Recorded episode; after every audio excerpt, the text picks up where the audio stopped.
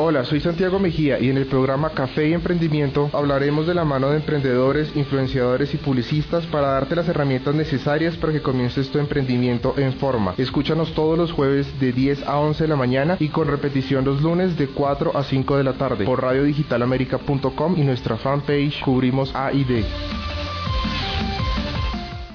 Si eres emprendedor y quieres contar tu historia en este programa, escríbenos a cubrimosad.gmail.com.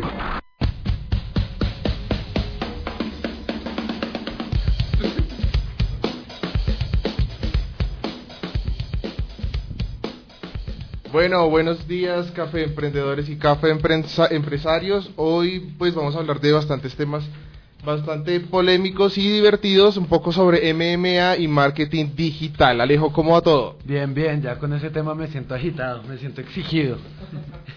¿Cómo van todos? ¿Qué tal? Buenos días a todos los que nos están escuchando. Eh, vamos a hablar un poquito de deporte, de MMA, eh, de todo este mundo que muchos tal vez de pronto no conocemos o tal vez estamos un poco ya más empapados del tema. Y pues bueno, eh, Santi, presentarnos a nuestros acompañantes el día de hoy. Claro que sí, vamos primero a hablar de una asociación muy importante en Colombia que habla eh, y que hable y que maneja todo ese tipo de temas de, eh, de marketing digital y, y MMA. Andrea, ¿cómo vas? Muy bien, muchas gracias. Cuéntanos en qué consiste LFC Colombia. LFC Colombia es una empresa dedicada a promover las artes marciales mixtas Estamos eh, con esto desde hace ya 10 años. Eh, nos dedicamos a manejar deportistas, a entrenar deportistas, a formar deportistas y hacer que ellos sean conocidos y reconocidos dentro de nuestro país y fuera de nuestro país. Buenísimo. ¿Ya cuánto tiempo tiene el EFC Colombia manejando estos temas? Mm, estamos desde el 2009. Entonces ya llevamos un tiempito largo. Buenísimo. Bueno, y más o menos eh, hitos históricos o momentos históricos del EFC con tantos guerreros de MMA en Colombia. ¿Qué nos puedes comentar de eso? Eh, el EFC ha tenido eh, varios eventos a nivel nacional, hemos enviado ya varios competidores a nivel internacional. A Puerto Rico estuvimos con Caribbean Top Team y uno de nuestros competidores les fue muy bien y el equipo colombiano de competidores de MMA les fue muy bien. Afortunadamente tuvimos una eh, ganancia con estos muchachos increíble. Eh, eh, estamos preparando a nuestros muchachos para el mundial, ya fuimos el año pasado al mundial de la IMAD. Entonces, pues es como, como lo que nosotros hacemos a diario para nuestros muchachos, estar buscándoles oportunidades. Qué bueno, qué bueno. Y pues como lo que tú dices es profesional, eh, es realmente personas que se dedican a este deporte o cómo, cómo, cómo, se, cómo ellos hacen para poder entrar a, a, una, a LFC Colombia. Sí, son personas que quieren hacer de esto su, su medio de vida, su, eh, su razón de ser y su existencia. Realmente se dedican en cuerpo y alma al entrenamiento y a la promoción del deporte.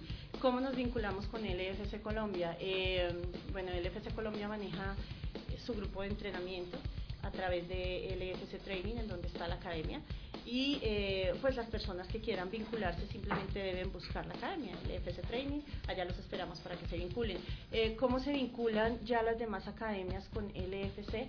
Eh, a través de, de, OCAM, de la Organización Colombiana de Artes Marciales Mixtas, se están vinculando las academias, porque este es el ente que nos está regulando en este momento. Entonces, eh, a través de ellos es que vinculamos el resto de academias para que trabajen, trabajemos en comunidad con el EFC Colombia. Buenísimo, Andrea. Ven, ¿y cómo, cómo es el enlace entre, entre el EFC y, por ejemplo, la UFC?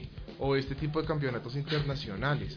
O sea, porque digamos hay muchos sueños de, de, de, estos de estos de estos participantes es llegar al, a UFC al top, al top, eso a, la cima. Con, con Rose y con Conor eh, con McGregor, con ellos. ¿Cómo hacen ellos para llegar a a eso? Bueno, eso no es un proceso fácil, es un proceso largo, es un proceso de mucho esfuerzo, es un proceso de no rendirse, de competencia tras competencia tras competencia, de entrenamiento.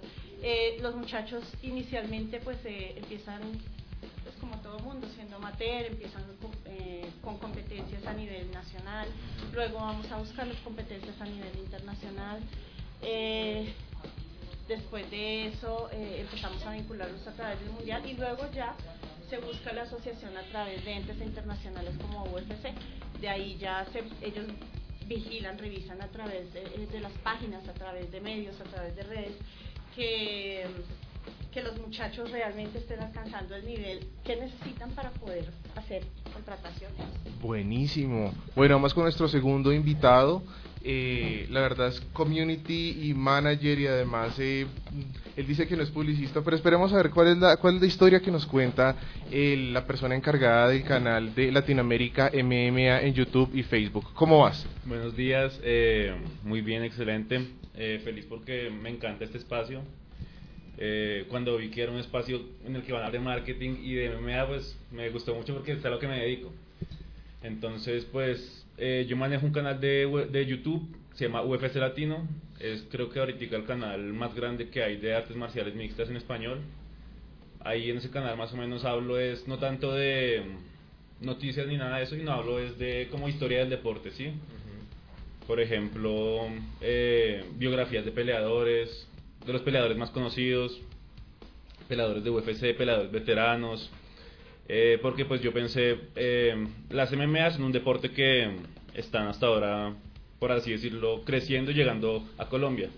Entonces como pues aquí estábamos hablando, muchos de esos jóvenes se meten al deporte, pero pero todavía no conocen en realidad eh, las historias de esos peleadores famosos. Entonces, como que yo pienso, si tú le preguntas a un niño que quiere ser futbolista, ¿quién es el mejor futbolista del mundo? Te va a decir Messi, te va a decir esto pero muchas veces estos jóvenes, yo conozco muchos peleadores, muchos que están empezando y no conocen realmente quiénes son los mejores del mundo, no tienen como esos ídolos y pues yo creo que eso es importante para, para que el deporte crezca mucho más. Ok, digamos todas las de historia y también datos importantes dentro del canal. Exacto, actualidad, rankings, eso es el canal de YouTube. Okay. Y recientemente empecé con la página que es una página de noticias. Eh, y sí, en esta página sí compartimos actualidad, son artículos, también rankings, todo eso, pero ya es como para gente que conozca más el deporte, ¿sí? Bueno, ¿y cómo comenzó todo esto de volverse, digamos, como el youtuber de las MMA? ¿No? Eh, ¿Cómo comenzó toda esta...? En Latinoamérica, sí. Sí, empezó, pues la verdad yo... y la pasión, ¿no? ¿Cómo eh, comenzó también tu pasión? Yo soy aficionado a las artes marciales mixtas hace muchos años, hace 10 años yo creo empecé a verlas. Nunca he entrenado porque no se me, no se me da, pero voy a, empezar a entrenar. Eh, pero sí, sí, pues siempre he sido muy aficionado y he seguido mucho UFC. Desde ahí muchas, muchas, muchas otras compañías. Entonces, pues eh, salí a la universidad y estaba como que, bueno, me pongo a pasar hojas de vida o qué me pongo a hacer. Yo sabía que por YouTube se podía ganar plata. Entonces... ¿Y sí? Eh, Sí, sí, sí, Porque es que vimos en tu canal y bueno, le contamos a la audiencia también, tienes, de todos los videos que tienes, tienes una visualización total de 8 millones de vistas.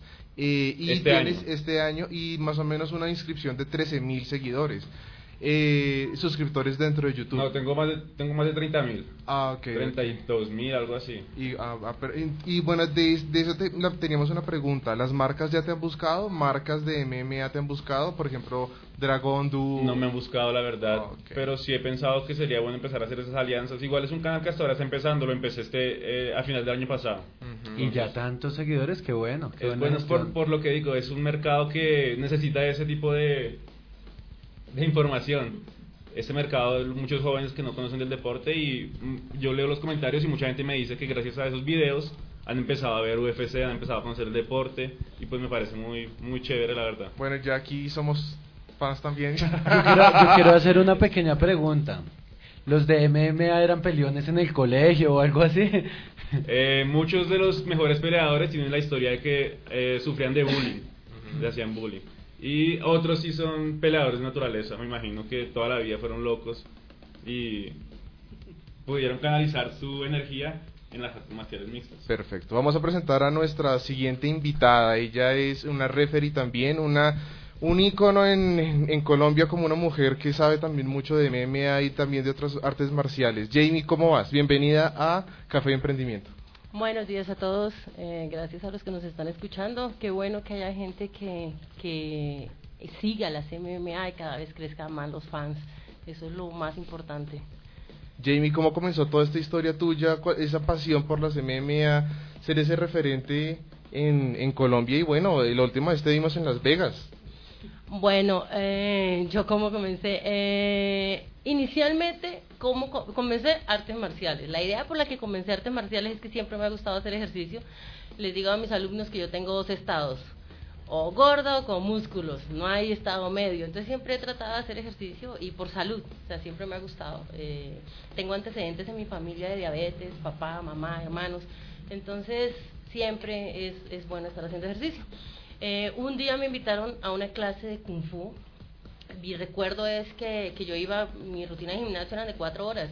Y fue la clase kung fu que duró hora y media. El otro día les tocó inyectarme para poder caminar, no me podía mover. Entonces, bueno, me quedé con las. Empecé a entrenar artes marciales, diferentes artes marciales. Y un día uno de mis compañeros me, me mostró un video, un video de MMA. Eh, recuerdo muy bien, era Royce Grace en UFC contra um, eh, Tank Abbott. Es una muy buena pelea. Sabrá que fue la- lo primero que vi y yo dije, "Oh, yo quiero hacer eso. Obviamente cuando eso, la reglamentación no era la que hay ahora, era mucho más violento. Y No habían reglas prácticamente. no, las reglas las fueron creando a medida que iban pasando accidentes graves, entonces fueron creando las reglas. Hoy en día es, es bastante seguro el deporte. De hecho, hay, es 30% más peligroso jugar fútbol, porque hay 30% más de, de riesgo de lesionarte jugando fútbol que haciendo MMA. Sea, es, es mucho más Uy, la seguro. diferencia es altísima, claro. Eh, ok, Alejo, tienes... No, no, no, no, como jugador de fútbol yo así profesional, no mentiras, no. Eh, no, no, claro, uno ha estado siempre al borde de una lesión, yo practico fútbol, no soy muy bueno, soy un paquete, soy un tronco, pero sí, uno, Claro. uno siempre está en constante, Sí, constante siempre. riesgo.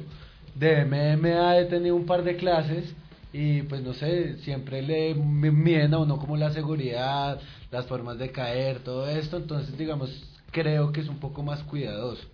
El fútbol es como más de choque, más a lo que lo que pueda suceder. Y el MMA como que compromete también otras partes del cuerpo. Yo siento que también, o sea, cuando uno cae, tiene que caer de cierta forma, se conoce también otras cosas. ¿Qué dice Jamie de eso? Bueno, eh, lo que dicen de aprender a caer esa es la primera clase. Cáete, cáete, cáete y te, te enseñan a caer por todos los lados y que no te pase nada. También hacemos fortalecer el cuerpo. Entonces, yo mi cuerpo se desarrolla para poder recibir impactos y que no le pase nada.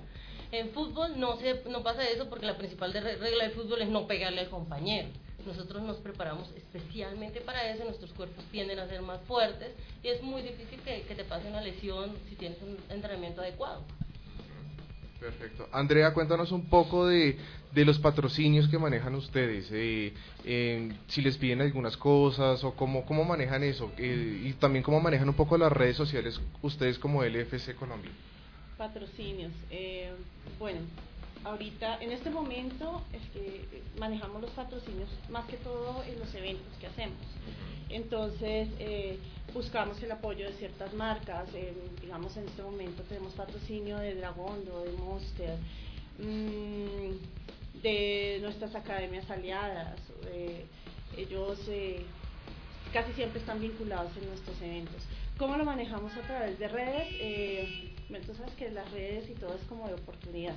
Entonces, eh, si hay un evento, inmediatamente se publica, se comparte.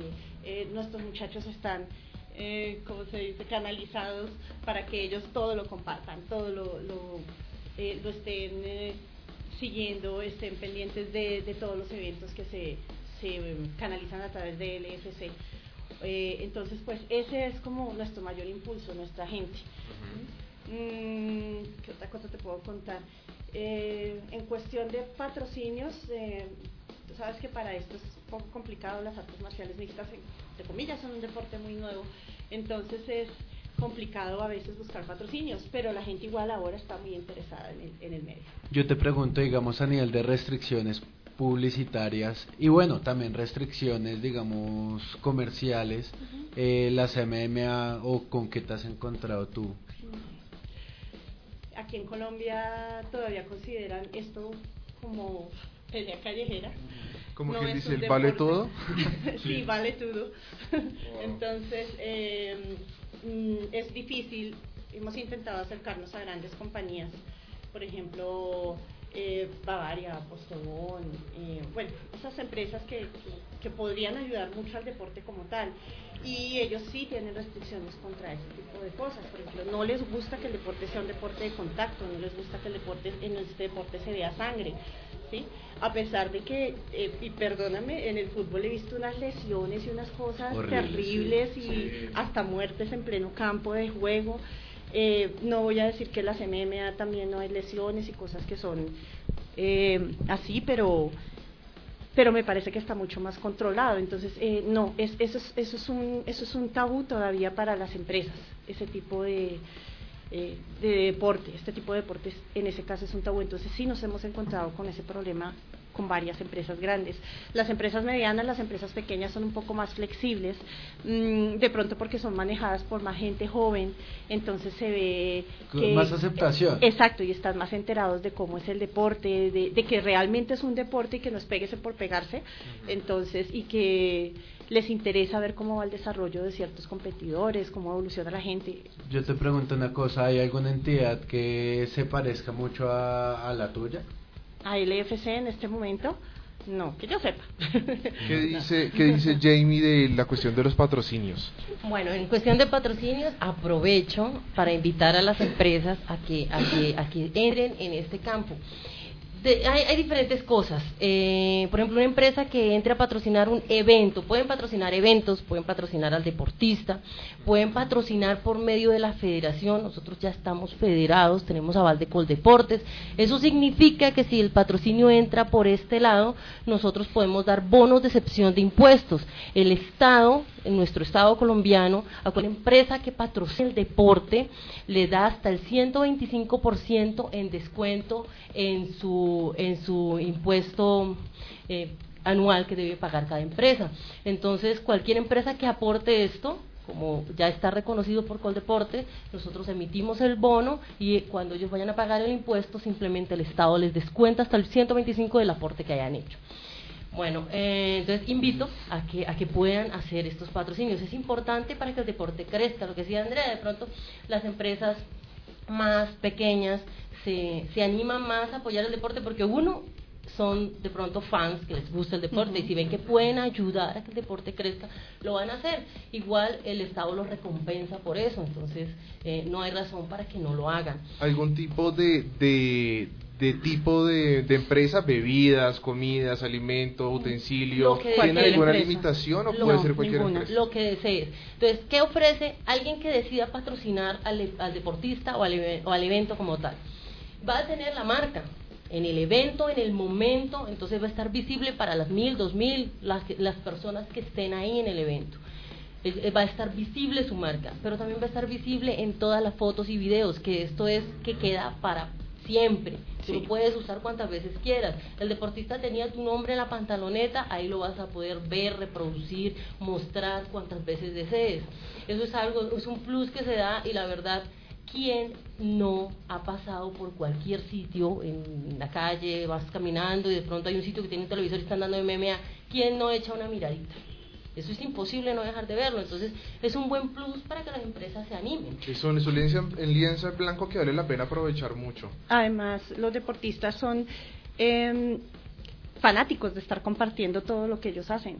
Entonces, obviamente, eh, las empresas se van a dar cuenta de que no se compartió solamente en el momento, sino que ellos siguieron compartiendo, compartiendo, compartiendo, mostrando, mostrando, mostrando, y su marca va a ser reconocida por estar apoyando. Digamos, eso lo vimos mucho en los videos que tiene MMA Latino, que son, él hace cortes o hace cortes de fotos o cortes de video. En esos cortes que él hace, o sea, que has hecho tú, ahí aparecen marcas. ¿Cómo has visto también eso? Eh, pues yo pienso que con el tema de la promoción de los peleadores es muy, muy fundamental que los peleadores sepan que ellos mismos tienen que saber promoverse. Eh, porque pues ahora estamos viendo que no, no solo es talento, no solo es trabajo duro, sino que también es que la gente de verdad quiera verlos pelear. Entonces es importante que ellos eh, entiendan que... Perdón. Destruyó el estudio. yo el estudio. MMA acá no, por MMA. afuera, afuera. Entonces, em, las redes sociales son un, una herramienta muy valiosa para esto y bien, o sea, si un, si un peleador sabe usarla, si un peleador empieza a conseguir seguidores por Facebook, por Instagram, por Snapchat, a conseguir mucha gente que de verdad los vea y que los empiece a seguir, eh, obviamente empresas van a estar interesadas en promover ese peleador porque saben que ya tiene una base de gente detrás de él. Entonces yo creo que es muy importante también que los peleadores como tal sepan que ellos si quieren si quieren de verdad dedicarse a esto y quieren llegar a las grandes ligas por así decirlo, tienen que eh, y, y entender que la promoción es súper fundamental porque si aquí digamos aquí en Colombia eh, hay peleadores con mucho nivel pero quién conoce que un peleador de MMA de los de los mejores eh, Sí, no, sí, pero, pero a todos, el público en general, el público en, no, y hay mucho talento, pero el público en general no los conoce. Sí, es cierto. Entonces, si ellos Pues empiezan- cuenta, cu- cuéntanos un poco de esos, arrobas de ellos, de esos que tienen muchos seguidores peleadores. No, pues los mejores peleadores del mundo. Eh, ahorita está Conor McGregor, está John Jones, Ronda Rousey. Eh, Ronda hay Rousey muchísimos. es súper Pero está Cody Garbrandt. Son peleadores estadounidenses. Eh, latinos están más que todos los brasileros. Pero, pero estos peleadores, de verdad, son gente que se promueve a sí misma y la gente los quiere ver. Y por eso están donde están muchos de ellos. Además del talento, obviamente. Y el trabajo duro. ¿Qué dice Jamie? A, a mí me llamó la atención eh, el trabajo que, que estás realizando. Realmente eh, tu canal este, tiene muchísimos seguidores. Eh, te iba a preguntar eso. ¿Y qué en cuanto a Colombia? Pues es, es, es chévere que haya un canal tan grande y justamente esté aquí en Colombia. Eh, yo siempre hago algo. Este, ¿Qué es importante para el deporte? O sea, yo allá en la casa, los que nos están escuchando, ¿cómo puedo ayudar a este deporte? Pues la verdad, yo no entreno, no quiero entrenar, eh, o por alguna razón no les queda tiempo. ¿Cómo usted puede apoyar el deporte? Sencillo. Yo veo que cuando hay UFC, todo el mundo quiere ir a ver UFC, pero hacemos un evento aquí en, en, en Bogotá. Eh, lo que cuando me presentaron estaban hablando de, de que soy referee, Eh, así es, soy referee, soy referee internacional. Eh, de hecho, creo que soy la única referee eh, internacional que tiene el país en estos momentos. Soy comisionado nacional de jueces. Eso significa que tengo eh, jueces y referees, los cuales eh, yo misma he capacitado. Y eso significa que la mayoría de los eventos en Colombia, todos los eventos grandes, los, los juzgamos nosotros. O sea, yo estoy en todos esos eventos. ¿Tú- tú ¿Qué me llama la atención? Claro, tengo. De, hecho, eh, tuvimos un evento en Cali, en Medellín el sábado pasado. Y vamos a tener uno vamos en a Cali. tener uno en Cali. Ahorita. Eh, ahorita próximamente tengo ese en Cali y tengo una matera aquí en Bogotá. Esos son mis próximos eventos que debo, debo ir con mis jueces. ¿Qué me llama la atención? Que todo el mundo corra a ver UFC. Bien por los extranjeros y hay muy buenos peleadores y es muy buen espectáculo, pero les aseguro que ir a ver eso en vivo no es ni la mitad de espectacular. Es, o sea, tú lo ves en televisión y eso es como un 30% de lo que tú realmente te gozas de eso en vivo. Claro, ¿Cuántos fans tiene Colombia de UFC? ¿Cuántos han ido a un evento en vivo? Yo he visto aquí los eventos en Bogotá, mil, mil doscientas, mil quinientas personas y eso porque les hagan tres meses de promoción y trabajo de la promotora para que vaya la gente. Hombre, si usted está allá en su casa y quiere apoyar el deporte porque a usted le gusta y usted quiere ver los más deportistas colombianos en UFC, miren, eso no hay nada más hermoso que ver esa bandera allá. Es maravilloso. ¿Quieren apoyar? Vayan a ver los eventos que hacemos en Colombia. Vean el talento nacional. No hay, eh, hay, hay- no hay mucho de diferencia entre un peleador colombiano y un peleador de alta categoría en UFC. ¿Cuál es la diferencia? Que ellos están allá y tienen una gran promoción en medios y nosotros no. Esa es la diferencia. Sí, la plaza es la diferencia y, y la, la, la cosa es que la gente, lo que te digo, todavía falta culturizar la gente con estas cosas. La gente sigue peleando que esto es, sigue pensando, perdón, que esto es pelea y deporte de matones, no, es deporte, es, es un deporte, o sea, está reglamentado, está federado, eh, tenemos aprobación de Coldeportes, tenemos muy buenas escuelas de MMA donde sus instructores se matan todos los días entrenando a estos muchachos. Entonces, lo que dice Jamie es cierto, la mejor manera de apoyar este deporte es yendo a los eventos, yendo a ver en vivo, gozarse esa adrenalina de verlos allá y gritar, virgen, lo van a matar. No, no lo mataron.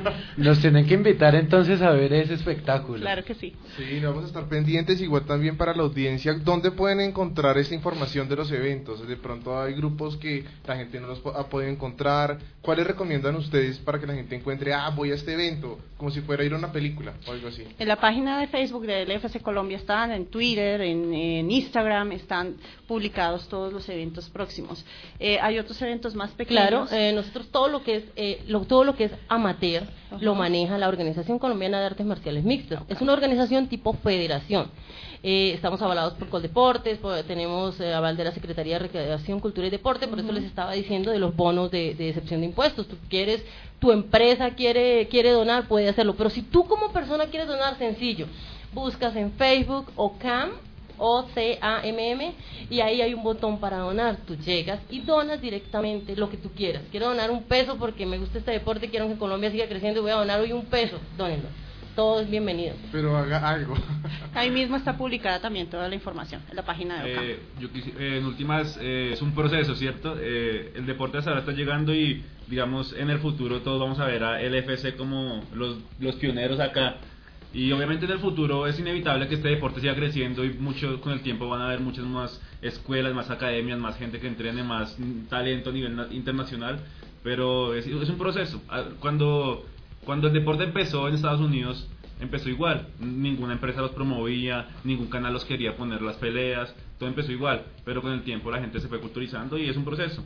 Yo creo que con el pasar de los años esto, esto va a seguir creciendo y es inevitable. No, y es mucho lo que se ha logrado realmente es mucho lo que se ha logrado. Por eso, y ya en el futuro vamos a ver al FC como, uy, si no fuera por ellos no hubiéramos podido tener el, deporte en ese nivel. Es un referente, es un referente fuerte. Claro que eh, hay, hay, otras promotoras, eh, no, de, no, de la antigüedad que tiene el FC, igual todos los eventos que juzgamos nosotros, están nosotros inmediatamente los publicamos en la página de OCAM, publicamos, este evento va a ser juzgado por la Comisión eh, de Juzgamiento de OCAM. Entonces, uh, si ustedes siguen la página de OCAM, inmediatamente se enteran de todos los eventos profesionales que nosotros seguimos y de los eventos amateur. Y la página de LFC tiene, es, es una empresa que hace 4, 5, 6 eventos profesionales al año en el país.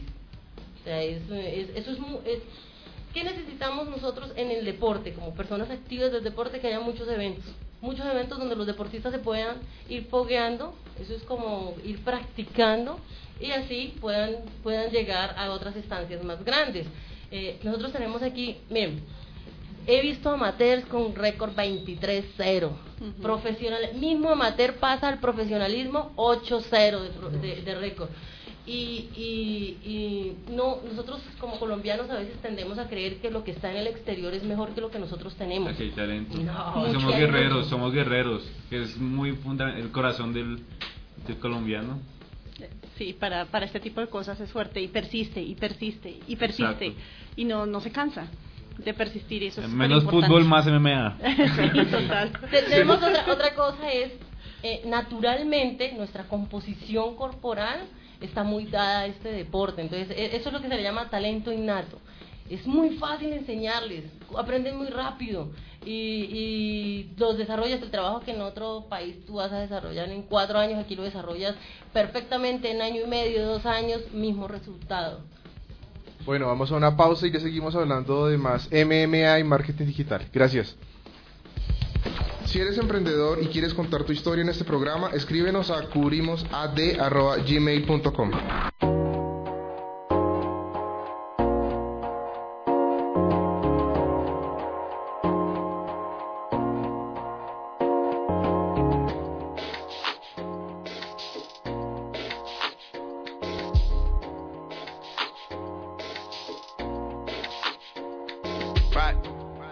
My AI just changed. It just buzzed the front gate. I thank God you came. How many more days could I wait? I made plans with you, and I won't let them fall through. I, I, I, I, I. I think I lie for you. I think I die for you. Jodeci cry for you. Do things when you want me to, like controller, controller Yeah, like controller, controller. Yeah. Okay, you like it when I get aggressive. Tell you to yeah. go slower, go faster, like controller, controller. Yeah. Like controller, controller. And I'm never on a wasting shawty. I do it how you say you want it. Them girls, they just wanna take my money. They don't want me to give you nothing. They don't want you to have nothing. They don't wanna see me find your loving. They don't wanna see me smiling back when they pre knowing I lie for you. Thinking I die for you. Jodeci cry for you. Do things when you want me to. Like controller, controller. Yeah, like controller, controller. Yeah. Y'all up tear off me garments And I'm all fi come in a me apartment Ooh, The girl them on the length and strength Action speak louder than argument Well, But you can't just diss and come tell man sorry. You can't listen to me talk, then go tell my story. Nah, it don't work like that when you lost somebody.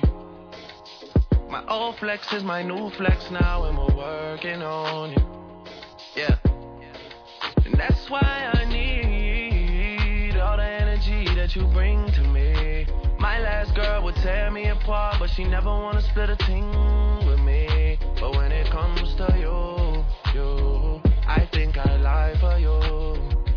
think I die for you. Do things when you want me to, like controller, controller. Yeah, like controller, controller. Yeah.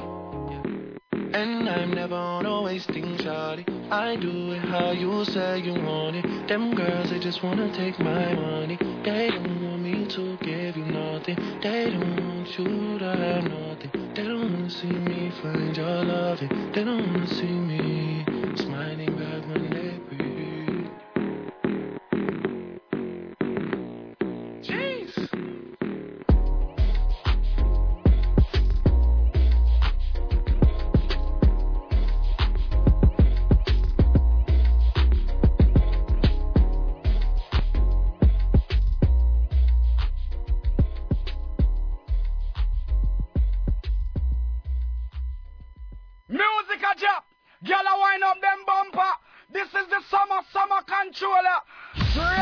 soy Santiago Mejía y en el programa Café y Emprendimiento hablaremos de la mano de emprendedores, influenciadores y publicistas para darte las herramientas necesarias para que comiences tu emprendimiento en forma. Escúchanos todos los jueves de 10 a 11 de la mañana y con repetición los lunes de 4 a 5 de la tarde por radiodigitalamerica.com y nuestra fanpage Cubrimos A y D.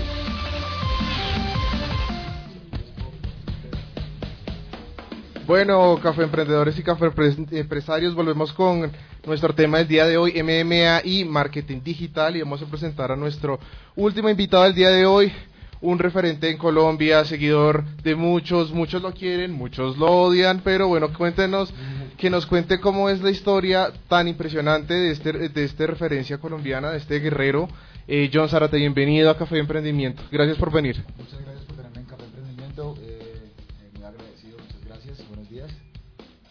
Bien, John, cuéntanos cómo fue esta historia convertirte en, en este guerrero, en, esta referen- en este referente de MMA en Latinoamérica y en Colombia. Pues aparte de que mi vida es de película, mm, yo, yo nací en Medellín. eh, al, al año, año y medio me vine a vivir a Bogotá. A los siete años por cuestiones de la vida para los Estados Unidos. Eh, llegando a los Estados Unidos me, yo me crié en Brooklyn, Nueva York. Y Brooklyn, Nueva York es, es un barrio, una ciudad donde es, la mayoría de la población es afroamericano y los afroamericanos ya son muy racistas, con los blancos, con todo el mundo. Entonces me tocó muy duro y pues no, me crié en la calle peleando callejero. Yo hice dos años en el YMCA en Brooklyn, Nueva York, en East New York. El YMCA es como una liga de boxeo para gente que no tiene recursos. Mm, eventualmente nos fuimos de allá porque era muy pesado, ya viviendo en Long después yo hice cinco años de Oshorin Kung Fu, yo llegué a ser cinturón negro. Mm, he hecho poquitas cosas. Como para tener un problema con usted, ¿no? Sí, no, no, cero problema. Pues para algo se llama The Problem. John ¿Le Zarate, puedo preguntar algo? Claro, claro. Todo lo que podemos aprender de John, muy chévere. Sí. Bueno, y entonces eh, viviste en Estados Unidos y en qué momento regresaste a Colombia. Eh, después de mucho tiempo, eh, yo soy un artista, yo, yo, yo comencé con la actuación, a mí me va muy bien en la actuación, fluyo muy fácil en ella. Eh, comencé la actuación en los Estados Unidos, yo estoy en el, en, en el TVI Access Studio en Manhattan, Nueva York. Y estando allá yo, yo alcancé a hacer tres semestres y en esos tres semestres pues eh, me salía el semestre a 5 mil dólares, que eso es mucha plata. Mi cucha después de mucho tiempo me dijo, yo no sé por qué no se va a Colombia, a su tierra y lo que usted paga en un semestre allá, hace unos 2, 3 años allá en Colombia. Vine acá, hice muchas cosas en la actuación, no quiero boletar a, a- a la, a la estación de, pues no a la estación, sino a la compañía de... Bueno, a mí me salió un papel con la Policarpa, la Pola, yo había pasado todos los castings y todo, y, y algo pasó, y bueno, le dieron el trabajo a otra persona por, por rosca, y me estresé, y entonces empecé a hacer, o sea, yo me vine a Colombia por la actuación, y empecé a hacer artes marciales mixtas, yo llegué a un gimnasio donde entrenaba a la bestia Galindo, eh, ¿cómo se llama ese man? Ah, Este, Iván La Bestia Galendo, que es Ah, un señor que también se lo llevaron para por allá para Australia y fue y ganó por Fox Sports en MMA. Wow. Y entonces, sí, tiene que ver esa pelea muy buena. Eh, recién bajado del avión, le pusieron al campeón de allá de Australia, ese man le dio una pela tan feo que hasta los australianos estaban asustados, le decían, oiga, manténgase man calmado que está asustando a la gente, pues una victoria, un colombiano allá en Australia corriendo. Entonces, entonces me fui a entrenar con Iván La Bestia Galindo por medio de un amigo mío que se llama Gonzalo Cerón, que entrenaba ya con él. No fui como a hacerlo como deporte, sino como desestresarme porque, uy, eso la rosca sí me puede estresar mucho, yo soy cero lambón. Entonces me fui a entrenar ahí y ellos ya tenían cinco o seis personas preparándose para un evento en Ecuador contra profesionales. Y un man se lesionó la, la, la semana que yo llegué y ya faltaba una semana para irse para Ecuador y yo de relleno me fui de loco. Wow. O sea, yo sin entrenar ni nada de eso, yo me fui para Ecuador de reemplazo del muchacho que se había lesionado. No, ok. Y peleé contra un man de un, un profesional de 7 años, ecuatoriano, y fui de una pelea impresionante. El man ganó al final porque no sé qué pasó ahí, a mí el físico ya no me da, yo nunca había entrenado MMA, pero bueno, no pasa nada, eh, a raíz de eso todo el mundo me decía, no, dedíquese a eso porque usted no entrenó nada y le dio una pelea a un profesional, entonces desde ese entonces me dedico a las MMA. Buenísimo. Y bueno, y aquí en Colombia, eh, ¿qué, qué tienes? Eh, ¿cómo, ¿Cómo la gente puede encontrarte? Eh, y, y si man- mantienes, sigues manteniendo esta, esta formación, ¿cómo va también esa, esa parte de UFC? ¿Ya vas comenzando? Eh, Pues, ¿cómo, ah, ¿Cómo son esos canales también? Pues es que UFC básicamente lo que es es Ultimate Fighting Championship, esa es la compañía más grande del mundo en artes marciales mixtas. La gente se confunde mucho, siempre me dice, ah, yo veo UFC. No, es AMM, artes marciales mixtas, pero la compañía se llama UFC. Eh, pues ahorita me salió una pelea muy, muy importante y ya puedo hablar de ella porque ya me dieron el permiso desde Nicaragua. de Ah, NCC buenísimo. NCC Nicaragua. NSC, ¿cierto? NSC Nicaragua acaba de encontrar una pelea contra un man de TUF Latinoamérica. TUF Latinoamérica es un programa donde la UFC coge a los mejores peleadores del mundo, en este caso los mejores de Latinoamérica, los mete en una casa que todos se peguen y el que quede ahí sale. Y tú ya estás ahí. Y no, y voy a pelear contra un man que Sobreviva. Ah, ok, ok. ok. Sí, no, eh, créeme que eso no es a, esos a veces a esos programas no los mandan a los mejores, sino a los que conocen a alguien que conoce a alguien que los pueda meter. Yo soy el primer colombiano que le ganó al primer colombiano en la UFC. Y ¿Ya yo no cuánto, estuve en la UFC. cuánto tiempo cuánto tiempo ya llevas, John, de, de MMA? ¿Cómo? ¿Cuánto tiempo llevas practicando ya MMA? Pues yo peleo practicando la pelea toda mi vida, pero MMA en sí como ya 8 o 9 años. Sí, De lo que llevo en Colombia. Casi 10 años. O sea, desde que yo llegué a Colombia llevo haciendo casi MMA. Qué, qué, qué interesante, Alejo. ¿Alguna pregunta? No, impresionado con toda esa hoja de vida. no, buenísimo, buenísimo y felicitaciones pues porque se está frenteando contra gente pesada, dura en este mundo, entonces eh, es un honor estar sentado al lado de alguien ta- que empieza a tener tanto reconocimiento y pues no, para adelante a, a darle duro a esas personas. Sí, claro. ¿Cómo vamos, John? Eh, eh, ¿Qué gimnasio tienes ahorita en Bogotá o qué, cómo manejas eso? Yo, yo tengo una academia que se llama Knuckle MMA, eso es como nudillo limpio o mano limpia MMA. Es que tiene un significado ya en inglés, es diferente, pero es Bare Knuckle MMA.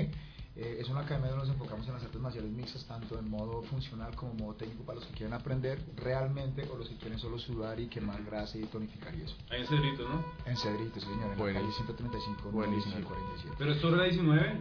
Es, no, Porque es adentro la pasé por ahí 19. buscando y- Hay un Domino's Pizza en toda la Por el 19, Domino's. tres casas detrás. Apenas, para, apenas para salir de, de ejercicio y sí. Ajá, Oh, van a bueno. Domino's Pizza, comen, esperan media hora que digestione la comida y yo voy a entrenar. También ahorita estoy, ahorita en dos proyectos más. Eh, yo entreno a unas personas españolas que son los dueños del Bacatá, el nuevo edificio aquí en el centro que es el más grande de todo Colombia.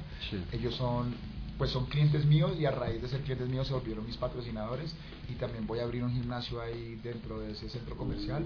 Súper, Tengo súper otros bien. Por ahí que son unas palabritas de unas personas. Bien, bien. Jamie, cuéntanos un poco del, del proyecto también que tienes acá en, en Bogotá, del gimnasio. Bueno, yo también tengo un gimnasio, eh, es cerca del de John. Normalmente voy y le, le doy sus perlas y vuelvo A a mi gimnasio. el mío está en la 19 con 151, es Running MMA Gym. Eh, igual, eh, yo, ¿yo qué hago? Yo comparto mi experiencia. Este, yo iba a un gimnasio tradicional porque me gustaba hacer ejercicio y la verdad me aburría de estar ahí contando y todos los días la rutina. La rutina en los gimnasios de MMA no se ve como tal, porque tú no vas a ver una rutina como tal porque tus clases van a ser muy diferentes una de otra, entonces no hay modo de que te aburras, entonces eso es lo que hacemos. Y creo que en, en general todos los gimnasios que, que cualquier persona decide usar va a encontrar lo mismo. Las MMA es un mundo muy grande como para que te llegues a aburrir de hacer eso. Entonces, eh, tenemos también eh, las- los dos perfiles, las personas que de verdad quieran entrenar para competir algún día, tienen unas clases, y los que quieren simplemente porque quieren vivir la experiencia y entrenar y hacer ejercicio y buscar una mejor calidad de vida, tienen también sus clases. Eh, ayer nos dimos cuenta de una noticia que ya confirmaron la pelea entre eh, Mayweather y McGregor. McGregor. ¿Qué piensan ustedes? Cada quien tiene un espacio para, para Pues- eso es de lo que piensan. O sea, porque lo que vimos fue que Mayweather es boxi- boxing y McGregor es MMA, pero eso realmente sí se puede. Lo último que supimos fue que había sacado licencia, pero hay una ventaja gigante de Mayweather sobre, sobre McGregor. ¿Qué dice Andrea? Mm, Yo de ese tipo de temas no sé mucho. Yo lo único que sé es que veo a McGregor y me encanta. O sea, yo por ahí. Es lo único que sé. Yo realmente manejo, yo no tan, como los muchachos no manejo tanto la parte técnica y todo eso. Yo manejo más la parte como administrativa de todo el asunto. Entonces, es lo único que yo sé. McGregor está ahí ya. Yo doy eso por O sea, o sea, o sea, o sea, de, de- de los dos, ¿cuál vas? ¿McGregor o...? por McGregor. Oh, ok. Suspiros por yo tuviera que apostar, ¿Qué dice? No, si yo tuviera que apostar, apostaría por, por Porque obviamente es el menos favorito, pero, pero es una pelea complicada porque está peleando contra quien fue, o quien puede ser considerado el mejor boxeador defensivo de la historia. Conor no es boxeador, nunca ha tenido peleas profesionales de boxeo, pero tiene eso, nadie lo ha visto boxear, entonces Floyd no sabe cómo prepararse para, para un peleador así. Obviamente Conor tiene buenas manos, tiene poder de knockout, pero es eso, eh, es otro deporte, otros guantes, eh, el tiempo de los rounds va a ser diferente, el ring va a ser totalmente diferente, es un deporte diferente, entonces Conor nunca ha boxeado y es la expectativa, ¿sí? Obviamente cuando dos personas entran a un ring o a un octágono y se van a pegar, cualquier cosa puede pasar, ¿sí? Más que por más estrategia que haya, cualquier cosa puede pasar, entonces es eso. Conor puede ganar, pero si fuera por, en teoría, en los libros, Floyd tendría que ser una pelea fácil para Floyd, quien es un boxeador profesional y de los mejores de la historia. Pero Conor tiene eso, el factor X que puede pasar cualquier cosa. O sea, ¿vas por Conor o No, yo voy por Conor. Ah, ok. Jamie. Bueno, yo voy a dar mi punto de vista desde el punto de vista técnico. Eh, En este momento voy a usar solo conocimiento técnico como, como referee y como oficial que, que he adquirido. Eh, siento decepcionar los fans de las MMA, pero veo muy pocas opciones de que Conor McGregor le gane a Mayweather. Razón, lo que van a hacer es boxeo, no MMA. Si fuese lo que fueran a hacer fuera MMA, eh, May- Mayweather estaría en graves problemas. Pero como lo que van a hacer es boxeo, con reglas de boxeo, con 12 rounds. En MMA nosotros nos preparamos para hacer 5 rounds. Máximo. Máximo, cuando es para campeonato. Lo normal que hace un profesional son Tres 3 rounds de 5 minutos. Allá van a ser 12 rounds. El guante es diferente, por lo tanto, el, el poder de golpeo es diferente. En, en MMA vemos knockouts contundentes porque el guante es más pequeño. Como el guante es más pequeño, hay un impacto mayor y en realidad eh, esta explicación es para que todos la tengan en cuenta. En MMA se causa menos daño al cerebro con el guante pequeño que con el guante grande. La acumulación de golpes, tú ves una pelea de boxeo y esos aguantan N cantidad de golpes en cada uno de los rounds. Entonces, ese daño cerebral es, es, un desgaste que va a tener que trabajar con, con eso.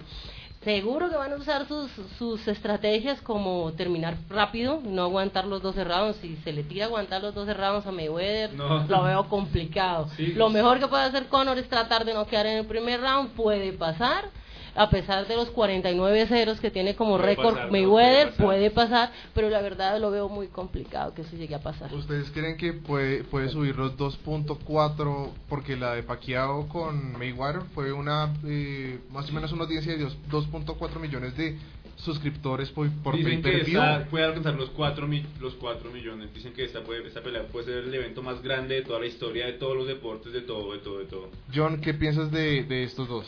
Eh, la verdad es que toca ser sinceros. MMA es MMA, boxeo es boxeo. Mm, ¿Qué es lo que tiene Conor, Conor McGregor? Es un zurdo. Eh, Mayweather es diestro. ¿Listo? Eh, Conor McGregor tiene distancia y poder tras del puño. Pero como dijo aquí el, el- el caballero, es- eso es un dicho muy cierto en los Estados Unidos que dicen que The best offense is a good defense. La mejor ofensa es una buena defensa. Y Mayweather es un peleador defensivo. Eh, ese man siempre ha sido un peleador defensivo.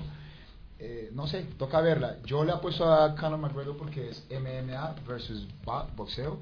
Pero yo creo que gana Pacquiao, eh, May- Mayweather. Pues Pacquiao le roba la pelea porque es que Pacquiao tuvo más puntaje, la verdad. Pero Claro. a un campeón hay que ganarle. Por, por eso es que no se la Tiene que ser convincente la... Sí, la, la victoria. Yo les quiero hacer una pregunta a todos ustedes que están tan empapados del tema, yo no tanto, pero yo veo, digamos, yo he visto, yo he visto UFC y he visto otro tipo de peleas eh, por televisión y la expectativa es muy grande y yo me voy desilusionado cuando dura 15 segundos y que knockout y chao y uno como para esto tanto... ¿Ustedes qué piensan? ¿Ustedes se sienten desilusionados? ¿Eso los emociona? Como, uy, lo noqueó en un segundo. Pues eso depende de la perspectiva que lo estés mirando. Si lo ves como espectador, te entiendo. Qué pereza eso. Obvio, pero- Si usted lo ve desde el punto de un peleador, menos mal se acabó rápido. No, y si uno lo ve como más a detalle, Bueno, sí. lo que pudo haber pasado en la pelea, un knockout de 13 segundos puede ser una obra de arte incluso, ¿no? No necesariamente tiene que ser algo de suerte, sino algo de verdad planeado. Digamos en, en Wikipedia dice que MMA es, eh, parte del MMA es tanto los golpes, pero hay una parte del espectáculo, que es todo el show y, y toda esta parte psicológica, trabajo psicológico. Eso también creo que es algo que también ellos, los jugadores, tienen que jugar como para para, Claro, no para mismo. traer audiencia. No sé cómo se maneja eso. ¿Qué dice Mira, eh, eh, como te decía, eh, nosotros nos preparamos. Cuando digo nosotros, es todos en el campo. Eh, el peleador, el peleador aquí, John, él tiene que hacer su preparación física. Él debe hacer su, su preparación física para absorber golpes, para lanzar golpes, para volverse más fuerte, para tener más fuerza, para tener, ser más elástico, ser más rápido. Todo eso él lo tiene que hacer, preparación física. Pero él también tiene que hacer una preparación mental para poder estar allá bajo la, en esa presión. Si ustedes, bueno, nunca, normalmente el peleador es el único que lo hace y los, y los oficiales, pero cuando tú te paras en la mitad de esa jaula y alrededor tuyo hay mil, dos mil personas haciendo presión con gritos, las luces están sobre ti, hay cámaras alrededor tuyo, si él puede ser muy talentoso y se puede haber preparado físicamente muy bien, pero si él no sabe manejar eso, él no va O sea, a lograr desarrollar lo que preparó. Eh, eso pasa mucho, la verdad. Yo utilizo, digamos, eso es es- algo que yo utilizo mucho, la psicología.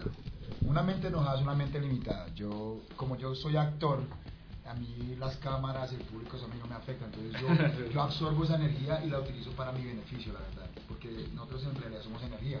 Entonces, pero hay mucha gente que se paniquea. Yo he conocido peleadores que son muy buenos y entran ahí y se congelan. Yo en cambio absorbo eso y los trabajo Sí, psicológicamente. O sea, les daño la mentalidad para que estén molestos en algo emocionales. y no piensan bien. Y como yo siempre estoy calmado, a mí me meten un puño y yo en mi mente digo, bueno, de puta, me pegó, sigamos. Yo no me pongo bravo como venga, lo conecto otra vez, no, porque es que ahí es donde tú pierdes. Hay Una una- mente enojada es una mente limitada. Hay una entrevista que tú dices que di- eh, entras, o sea, antes del camerino, los, como que los trabajas, los asustas, y cuando sale, somos pesaje, amigos, los llevas por redes sociales. De trabajar a la yo, lo- bien, yo comienzo sí. la, la psicología desde la semana antes, redes sociales, hablo, o sea, yo, yo, sé vender, yo sé vender, yo, yo de usted no vengo. Yo me les pongo en la cara, yo los empujo, les digo algo desde la, ma- no sé, lo que me salga en el momento, yo improviso todo, entonces, pero es trabajo psicológico, no es porque yo sea malo, sino porque es psicológico. Sí, influye hartísimo. Claro. No es lo mismo pelear contra alguien que, a quien le tengas miedo contra alguien que no le tengas miedo. obviamente influye mucho. Y yo he visto que John la, la sabe hacer. Pero esas cosas como que se miran y eso, ¿eso es parte del show o, o qué? O, cómo se... Eso depende, porque si dos rivales no se quieren, es muy real. Pero si dos rivales no se conocen muy bien, hacen el Nah, show, sí. se dan la manita y chao. Hay alguien- La mayoría de veces para mí es muy real. la Pues verdad. que se están mirando los juegos con alguien con quien va a intentar matarse el uno al otro. La mayoría de Es las algo veces es, fuerte. es- es importante apuntar que la mayoría de las co- peleas ellos no se odian y ah voy a matar a ese porque No lo pasa. odio y le voy a dar eso no pasa es un deporte y es como cuando vas a jugar fútbol y siempre me toca poner este ejemplo a pesar que a mí no me gusta porque es lo que la gente más conoce tú no odias al del otro equipo tú quieres vencerlo en un campo en el que ambos están preparándose es lo mismo lo que hace John sí él hace su, su preparación mental y no solo la de él sino de la parte de todo eh, es parecido a lo que hace McGregor eh, McGregor Sí. suele trabajar mucho, mucho al, al competidor. Ellos tienen, tú cuando ves al competidor, al- a tu contrincante, lo ves en el pesaje, porque ambos tienen que pesarse y dar el mismo peso. Y a veces hay entrevistas y ruedas de prensa que se, se desarrollan una semana antes, ahí empiezan. A el trabajo, trabajar. porque es el único momento en el que tú ves contra quién te vas a enfrentar. Digamos, Antes ahí- no lo ves. digamos ahí el referee, ¿en qué, en qué momento juega? Hay diferentes referees, como tú nos explicabas, y hay unos videos en que tú explicas, que es el, el referee de camerino, el referee de las jaulas, todos esos referees, ¿qué es lo que hacen? ¿Controlarlos a ellos para que no vayan a explotar en la jaula? ¿O cómo es el, cómo es el juego ahí, Jamie? Bueno, eh, referee hay uno, el que está dentro de la jaula. Ese es el referee. Los otros son jueces de mesa. Cada combate tiene tres jueces de mesa que están sentados. En caso de que no haya pasado eh, los, com- los, los combatientes de este juego, no hayan definido por sí mismos quién es el ganador, los jueces de mesa determinan de acuerdo a unos parámetros internacionales cuál de los dos hizo un mejor trabajo. ¿Listo? En el camerino hay oficiales de camerino. Esos oficiales los eh, son gente preparada por la, por la, en este caso en Colombia, por la organización que es la que eh, OCAM, que es el que el que está el que está trabajando en hacer estandarizar el deporte en el país. Entonces ellos están en el camerino y qué vigilan.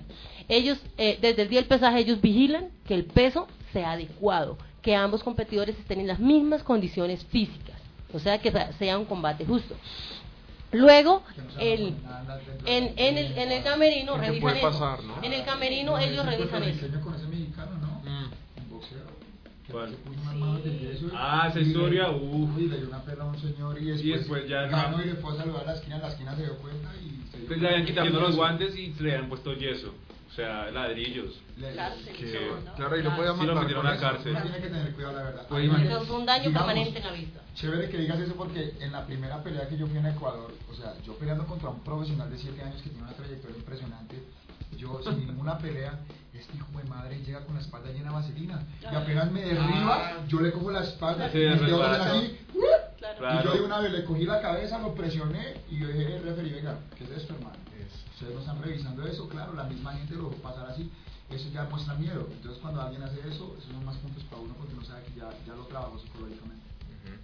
Claro, ellos también tienen sus tácticas Sí, ahí, Claro. toca Entonces, estar muy la, pendiente. La comisión regula eso. Nosotros aquí, aquí en Camerinos, ellos se van a colocar las vendas, se van a colocar los guantes y hay una persona, un inspector que está mirando. Está mirando que todo sea correcto. uñas, Hay una todo. reglamentación para eso. Incluso, una vez esta persona lo acompaña, está todo el tiempo camerino con él, lo acompaña hasta la jaula. Antes de entrar a la jaula, uno de los referees, uno de los que se para en el centro, lo toca por última vez. O sea, eh, la esquina se despide, después de eso él no puede volver a abrazar al, al, al- al entrenador. Se despiden y el, el referee lo que hace es revisar eso, que no tengan nada en el cabello, que no tengan vaselina en el cuerpo, que no tengan aceite, que no tengan nada, que sea un, un combate justo. Justo y solo se midan habilidades como gladiadores, tal para cual. Ahora, ahora aquí lo, lo regulamos. Antes, en el inicio, cuando, no, cuando en, en nuestro pasado, eso no pasaba. Cuando fue vale todo, eso no, eso Eso no. Se cogía a alguien en el piso y le pendía patadas en la cara y era legal. Bueno, ¿en Así qué, comenzó. ¿en qué Ush. momento, en qué momento se, bueno, se acaba lo del MMA como en el Battle todo? O sea, ¿en qué momento el referee dice aquí terminamos? Hay unos puntos, pero ¿cuándo se termina Pues ya el como, juego? como decía, como decía Jamie, si los peleadores no pueden eh, demostrar su victoria dentro de la pelea, que es o knockout, o knockout técnico, o sumisión, o ya sería también no, no ya, cantes, no No, cantes, digamos si pega base es el de juez. Golpe ilegal o digamos si pega muchos golpes ilegales también le pueden parar la pelea. Sí. ¿Listo? Descalificar, Exacto. no Ya van Las jueces, pero- son las tres esas. Sí, pero como todo peleador siempre dice, nunca es bueno dejar las peleas a los jueces.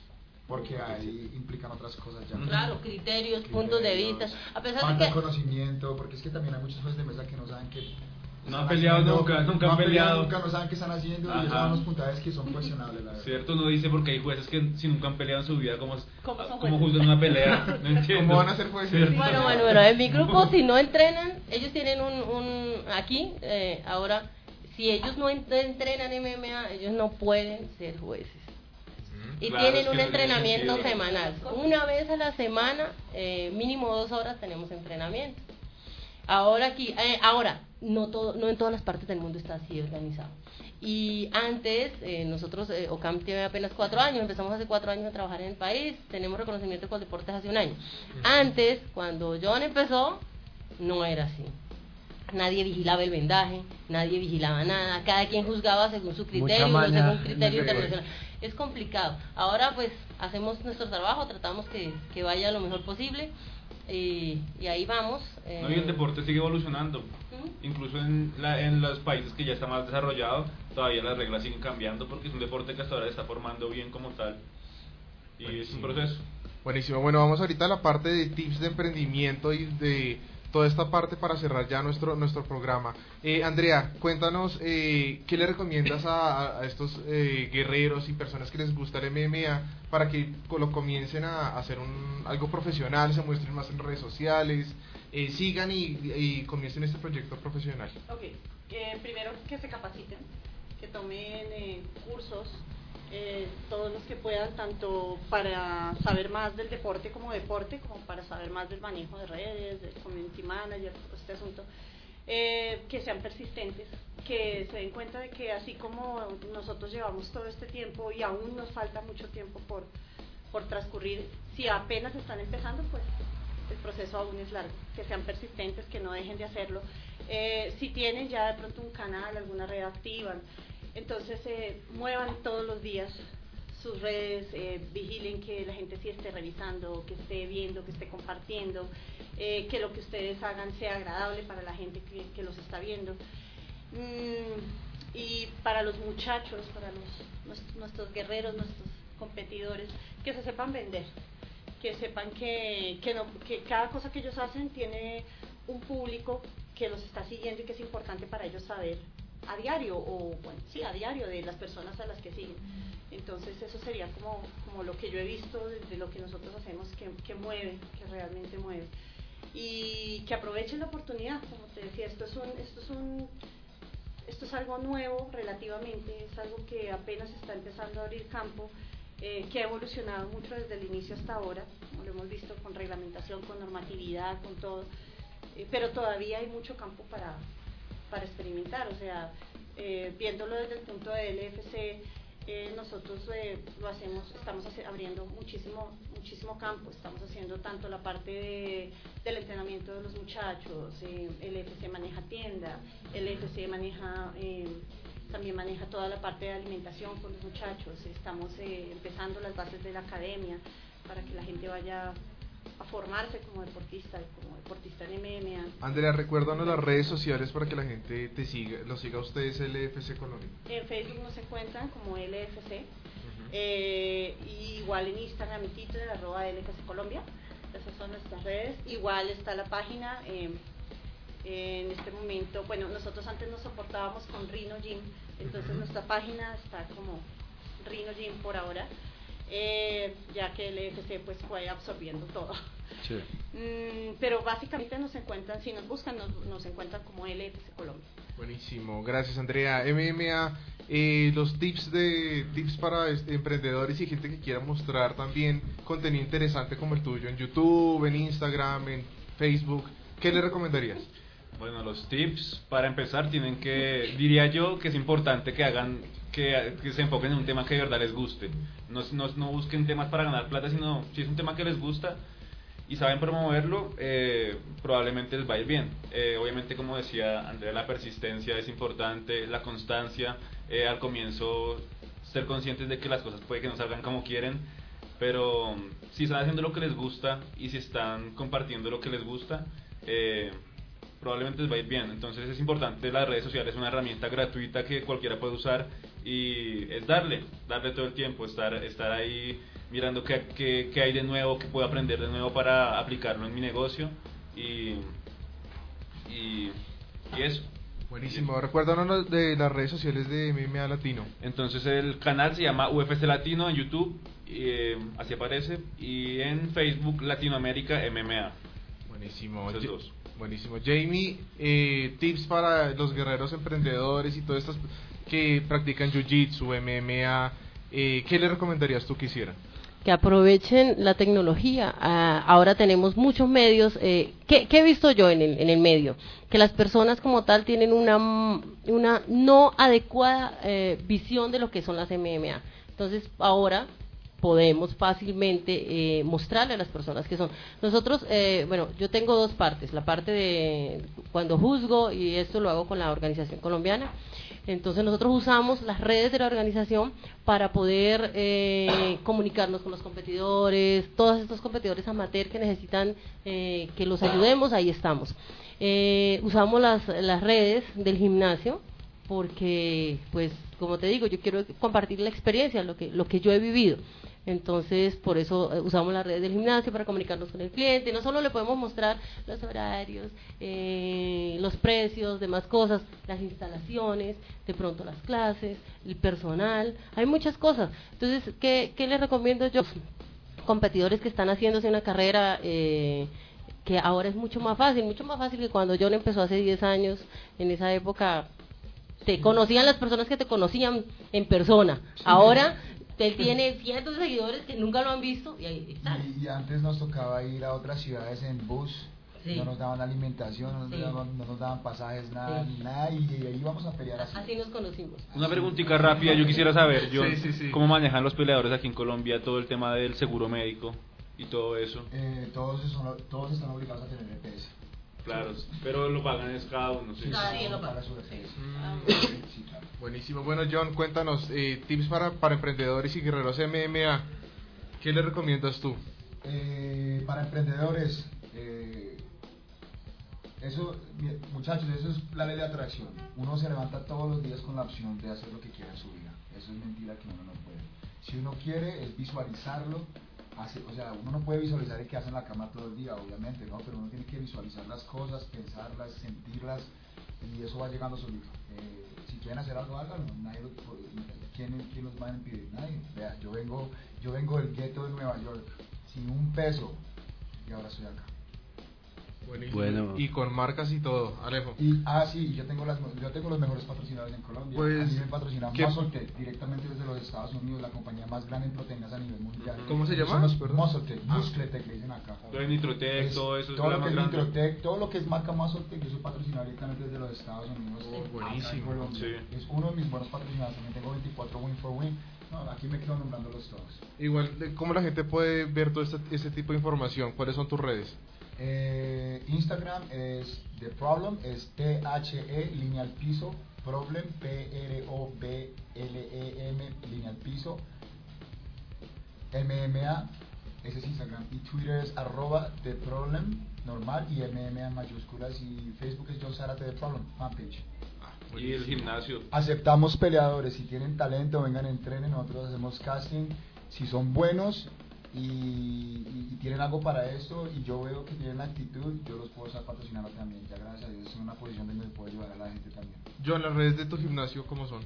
Eh, Bernacle MMA, eh, Facebook y Bernacle MMA por Instagram también. Ok, y Jamie, las redes de, De tu Ronin, gimnasio. Ronin MMA Gym, lo pueden encontrar en, en Facebook y igualito lo pueden encontrar en Instagram. Ronin MMA Gym. Buenísimo. Bueno, les agradecemos a todos. Alejo, ¿algo para terminar? No, ya, ya llegamos al fin del programa. Es un honor tenerlos a ustedes, pero Santi, yo te quería hacer una pregunta. A ver, láncela. ¿Vamos por una empanada o esperamos para dentro de ocho días? No, para dentro de ocho días y le cuento que vamos a tener tour de empanadas. Entonces, ¿Sí? diferentes países, Chile, Ecuador. Entonces, nada, pues toca estar pendientes de esto y nada, vamos. Pues los esperamos. Y los esperamos. Eh, Después sí. de la empanada. No, y además que ya como hay un pizza Domino's. Dominos y además de, de El Ronin. sábado hablamos. ¡Ay, Dios! Entrenamiento con maestra Shifu, pero bueno. Gracias a todos por, por el tiempo y por la información y, y, bueno, estamos en contacto para un próximo programa. Claro que sí. Y muchos éxitos también para John, para ti. ¿Alguna pelea cerca para que estemos eh, pendientes, por favor? Nicaragua, eh, julio 22. Va a ser transmitida en vivo en directo por NSC Nicaragua o NSC Colombia. ¿La podemos ver online? ¿Esa? NSC Nicaragua, sí. o en el canal de- Se meten en Facebook NSC eh, Nicaragua y metas en la NSC Colombia, sigan a los dos y por uno de los dos o los dos lo van a transmitir en vivo en directo para que dan ya la pela semana AK-47 de Nicaragua. Ese es con Nicaragua. Ah, ok. Nicaragua contra Colombia. Uh, va a estar. Ay, Vamos a estar muy pendientes todos. Sí, Buenísimo. Gracias, gracias y, y nada, café emprendimiento. Gracias por venir. gracias. Gracias. Hola, soy Santiago Mejía y en el programa Café y Emprendimiento hablaremos de la mano de emprendedores, influenciadores y publicistas para darte las herramientas necesarias para que comiences tu emprendimiento en forma. Escúchanos todos los jueves de 10 a 11 de la mañana y con repetición los lunes de 4 a 5 de la tarde por radiodigitalamerica.com y nuestra fanpage Cubrimos A y D.